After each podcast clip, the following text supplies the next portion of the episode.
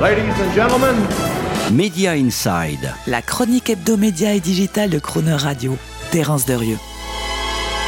On lit souvent que l'explosion en 2020 des services de streaming comme Netflix ou Disney aurait été largement accélérée dans tous les pays à cause des différents confinements successifs, conséquence de la pandémie qui touche le monde entier.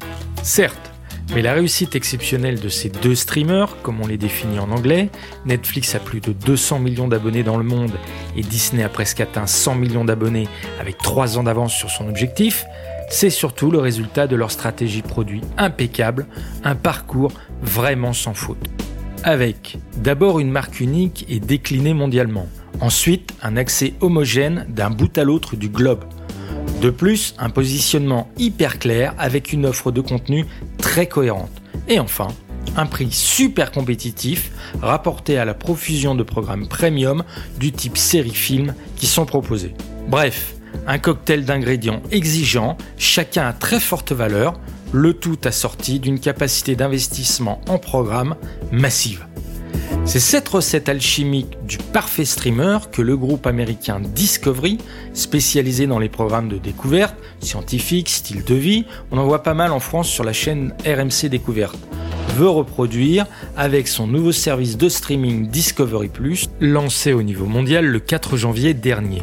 Mais malheureusement avec des ingrédients qui pourraient s'avérer de bien moindre qualité. D'abord avec une marque Discovery ⁇ qui au-delà de sa faible notoriété va peiner à exister sur tous les marchés clés en Allemagne, par exemple, où Discovery a lancé en joint venture avec ProSieben il y a deux ans un service équivalent sous la marque Join, ce qui l'empêcherait de développer un service Discovery Plus qui serait frontalement concurrent. Donc, pas de marque pour Discovery Plus en Allemagne. Le produit lui-même Discovery Plus ne pourra pas exister dans certains pays, comme en France où le groupe Discovery est pieds et poings liés par des accords d'exclusivité avec SFR en l'occurrence, qui vont l'empêcher d'utiliser et sa marque et ses catalogues. Quant au positionnement et à l'image du service, il pourrait s'avérer incertain pour ne pas dire brouillé Surtout lorsqu'on sait que Discovery Plus a l'intention de diffuser entre ses documentaires animaliers, scientifiques ou ses émissions culinaires, devinez quoi?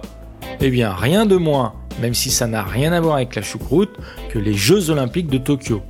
Discovery cherchant par là même à en rentabiliser le coût après que sa filiale Eurosport en ait acquis trop chèrement les droits il y a trois ans.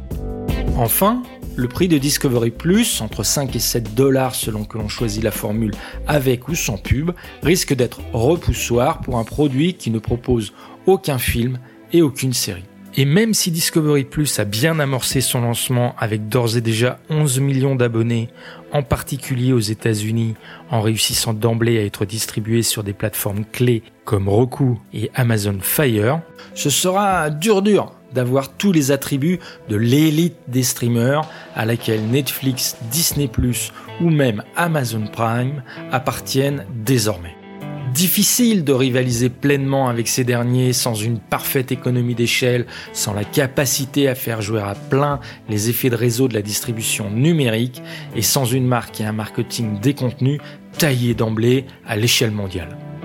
Les experts du secteur ont bien compris cela et font d'ores et déjà une différence entre club des streamers stars et les autres. Ceux pour lesquels ils ont créé la catégorie peu valorisante de subscale streamers, sorte de sous-streamers, littéralement d'échelle inférieure, c'est-à-dire incapables d'exister de façon instantanée au niveau mondial avec leur marque leur positionnement et leur volume de contenu.